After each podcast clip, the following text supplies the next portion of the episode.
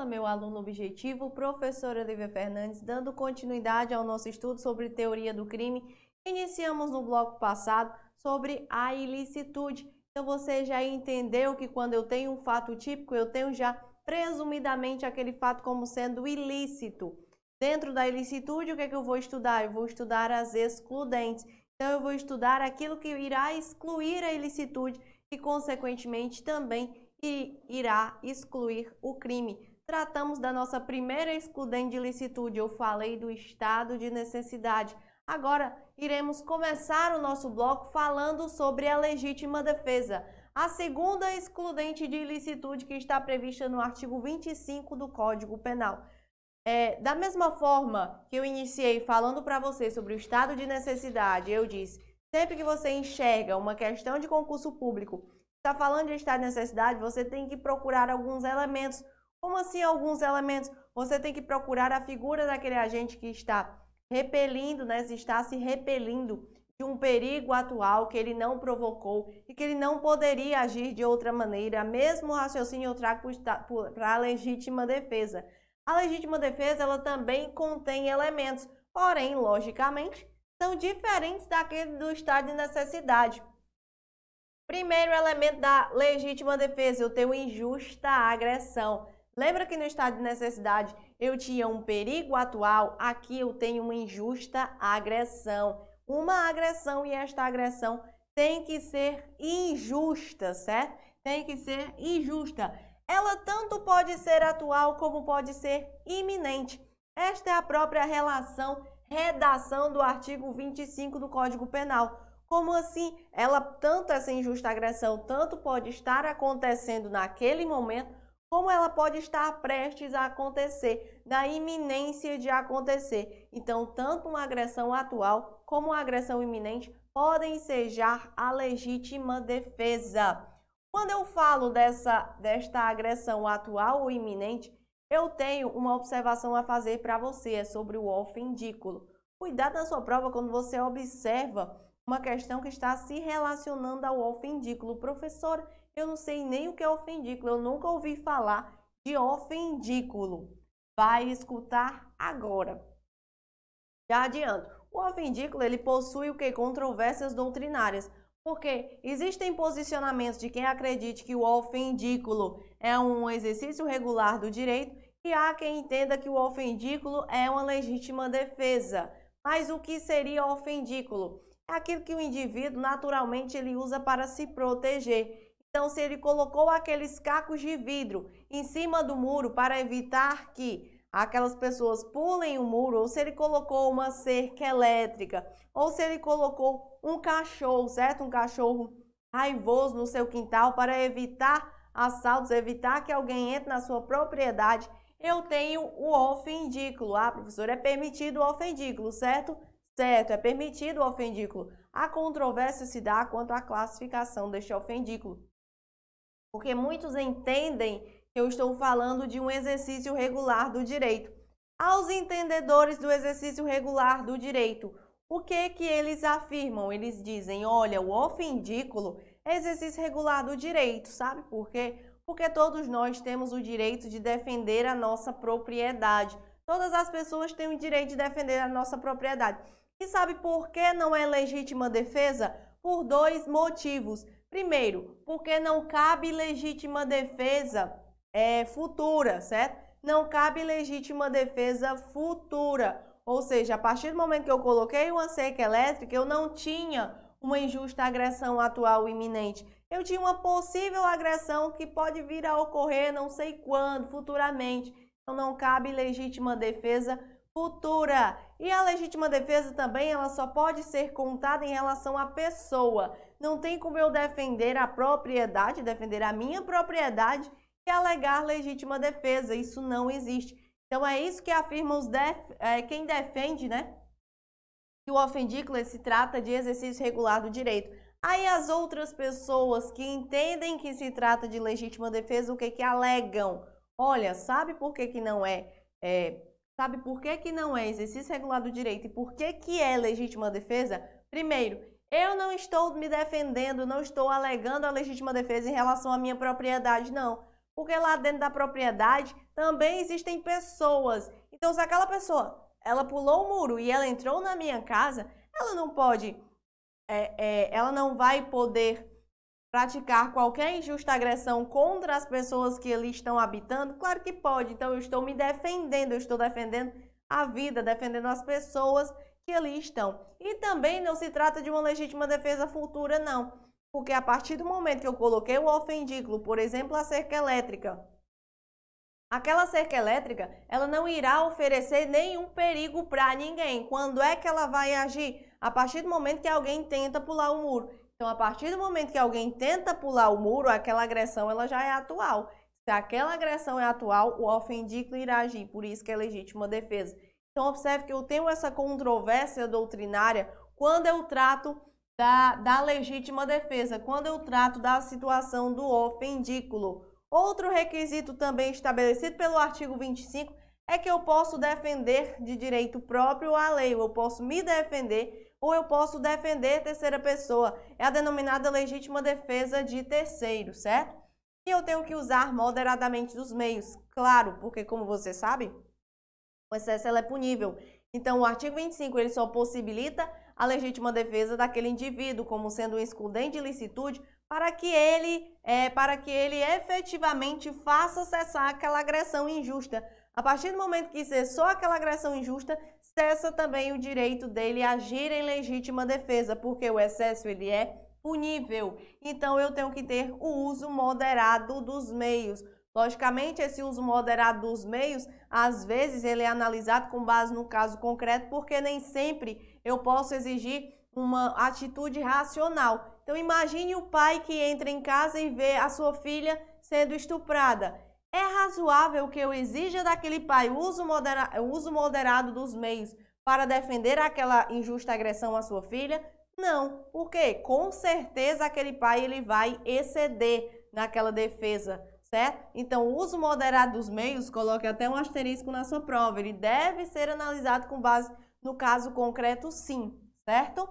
Outra, outro requisito, Existe a legítima defesa do agente de segurança pública, introduzido no artigo 25 pela Lei 13.964 de 2019, o pacote anticrimes. Então, agora é autorizado aquele agente de segurança agir alegando legítima defesa no caso de existir né, aquela vítima, aquele refém, uma situação de refém. Para que, que surgiu isso daqui? Pra que, é, por que, que o pacote anticrimes introduziu este parágrafo no artigo, no artigo 25 é para tratar é, principalmente das situações de sniper, certo? Então, aquela pessoa que está ali à mira de uma arma, por exemplo, aquela pessoa que está sendo refém, é autorizada ao agente de segurança pública agir em legítima defesa de terceiro. Então, observe esta novidade legislativa para sua prova existem algumas classificações de legítima defesa.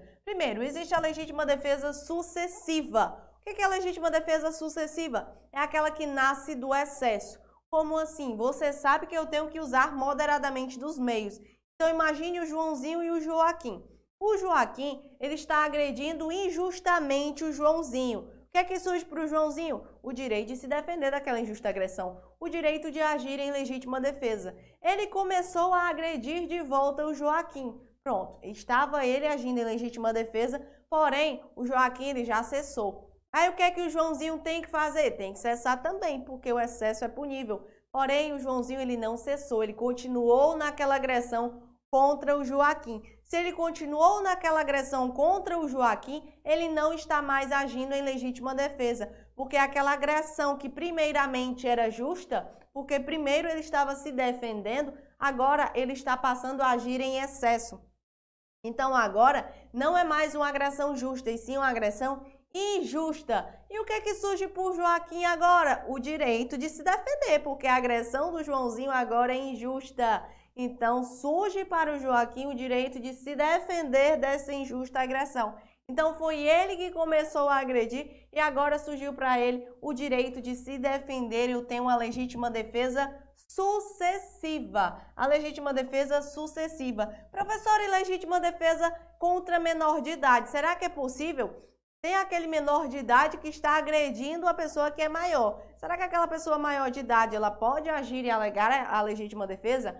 Pode, certo? Tudo é com base na análise do caso concreto. Às vezes existe um menor que ele é, é fisicamente bem maior do que aquela pessoa que é maior de idade. Então não existe essa regra que só vai caber a legítima defesa se eu tratar de maiores, não. É plenamente possível, logicamente você tem que analisar com base no caso concreto, é plenamente possível essa legítima defesa contra menor de idade. E o ataque de animal? O ataque de animal também vai depender, a classificação da mesma forma do ofendículo vai depender. Porém, aqui depende, não existe controvérsia doutrinária, não. Como é que funciona o ataque do animal? Por que que depende? Porque quando eu estou falando do ataque do animal, eu tenho que saber como é que se deu este ataque do animal. Então imagine o Joãozinho que está passeando com seu pitbull na rua. Ele viu o Joaquim. O Joaquim é um desafeto seu. Aí o que, que ele fez? Ele, porque ele quis, ele soltou aquele pitbull e fez que aquele pitbull atacasse o Joaquim. Surge para o Joaquim o direito de se defender contra o ataque desse pitbull? Logicamente que surge para o Joaquim sim. Nesse caso, por este cachorro ter sido é, incentivado a atacar o Joaquim, se o Joaquim ele mata o cachorro, ele está agindo em legítima defesa. Por quê? Legítima defesa contra animal, professora? Não. O animal aí ele funciona como um instrumento. É a mesma coisa de eu dar um tiro em alguém, certo? O animal aí funciona como uma arma. Então, a legítima defesa não é em relação ao animal, é em relação ao dono do animal. No caso que eu dei, é, no exemplo que eu dei, é em relação ao Joãozinho. Então, nesse caso, vai ser legítima defesa. Diferentemente ocorre se o Joãozinho está passeando com o seu pitbull, lá vem o Joaquim, ele nem conhece o Joaquim. Só que acidentalmente, o cachorro se solta da coleira e ataca o Joaquim. Surge para o Joaquim o direito de se defender do ataque do animal? Lógico que surge. Ninguém é obrigado a ser atacado por animal na rua. Só surge sim para o Joaquim a possibilidade de se defender do ataque daquele animal. Porém, agora ele está agindo em estado de necessidade. Aquele animal, ele não foi uma arma do Joãozinho. Aquele animal, ele soltou da coleira acidentalmente. Então, Joaquim, nesse caso, ao matar o animal, ele está se defendendo de um perigo atual. Ele está agindo em estado de necessidade e não em legítima defesa. Então, muito cuidado quando eu estou me referindo ao ataque de animal. E a legítima defesa putativa, professora, que é aquela situação que só acontece na mente do agente, ela é possível? Ela é possível sim, o mesmo raciocínio que eu falei do estado de necessidade putativa, associe também a legítima defesa putativa. É aquela situação que só está ocorrendo na mente do agente, certo? Ele acha que está agindo em legítima defesa, porém não existe qualquer é, agressão injusta. Aquela agressão injusta só está ocorrendo na mente do agente. Mesmo raciocínio do estado de necessidade. Pergunto a você: será que, isso, é, será que existe estado é, de necessidade e legítima defesa ao mesmo tempo? Existe sim, estado de necessidade e legítima defesa ao mesmo tempo. Como é que vai acontecer o estado de necessidade e a legítima defesa sucessivos? Uma possibilidade o Joaquim agora que está agredindo o Joãozinho. Eu tenho uma agressão injusta. Aí o que que o Joãozinho fez para se defender? O Joaquim é bem maior que o Joãozinho. Sabe o que o Joãozinho fez? Ele empurrou a Mariazinha, fez com que a Mariazinha caísse, pegou a arma que estava com ela e atirou contra o Joaquim. Então eu tenho no mesmo contexto fático uma relação de legítima defesa uma relação de estado de necessidade, certo? Então é plenamente possível. Outra pergunta: será que cabe legítima defesa real, que não é a putativa?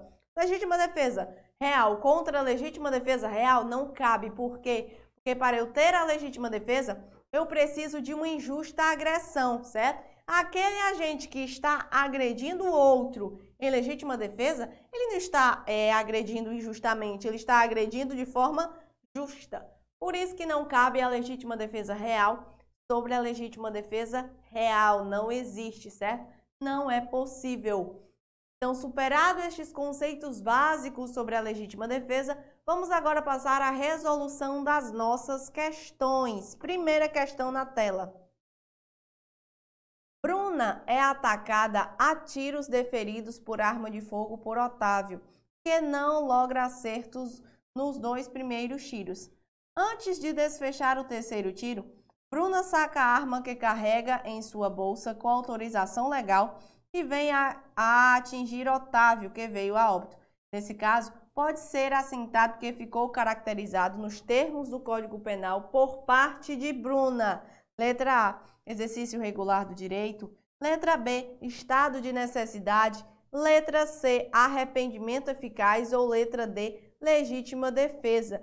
Então, nós sabemos já que a letra A e a letra C elas não têm nada a ver. Exercício regular do direito e arrependimento eficaz não tem nada a ver. Mas nesse caso, será que a Bruna ela está agindo em estado de necessidade ou legítima defesa? Se ela está repelindo injusta agressão, o Otávio ele estava de fato atirando na Bruna. Então eu tenho uma injusta agressão. A Bruna ela agiu assim em legítima defesa. Gabarito da minha primeira questão, letra D. Questão de número 2. A legítima defesa é causa de exclusão da ilicitude da conduta, mas não é aplicável caso o agente tenha tido a possibilidade de fugir da agressão injusta e tenha optado livremente pelo seu enfrentamento. A questão de número 2 é bastante interessante. O gabarito está errado. Por que o gabarito é errado? Eu não tenho, quando eu afirmo que surge para o agente essa possibilidade de repelir, logicamente com meios necessários, com meios moderados, essa injusta agressão, eu não vou afirmar para ele, olha, gente, você só tem a possibilidade de repelir essa injusta agressão se você não tiver outra alternativa. Se você puder fugir, você fuja. Não existe isso. A partir do momento que o agente ele é atacado, certo? A partir que alguém está agredindo aquele agente de forma injusta, surge para ele o direito de se defender daquela injusta agressão, mesmo existindo a possibilidade de ele sair daquele local. Por isso que a questão de número 2, ela está errada. Questão de número 3. Bruno, vendo seu inimigo Rodolfo aproximar-se com um revólver em mãos e supostamente, é, e supondo que seria morto, antecipou-se e desferiu contra ele um tiro fatal. Posteriormente, verificou-se que a arma que Rodolfo segurava era de brinquedo. Nessa situação, Bruno responderá por homicídio culposo. Está errado, por que, que está errado? Ele viu um desafeto vindo em sua direção. Então, ele imaginou que, que o que? Ele imaginou que o Rodolfo iria matar ele. Só que sem esperar, logicamente, que ele não iria esperar que o Rodolfo matasse ele, ele sacou a sua arma e atirou no Rodolfo. Ele matou o Rodolfo, então ele agiu em legítima defesa. Mas será que essa legítima defesa era real? Não, não era real porque segurava uma arma de brinquedo. Mas será que tinha como o Bruno saber que era uma arma de brinquedo, professora? Não tinha. Ah, ele não tinha que parar e perguntar se a arma é de verdade ou de brinquedo? Claro que não, legítima defesa.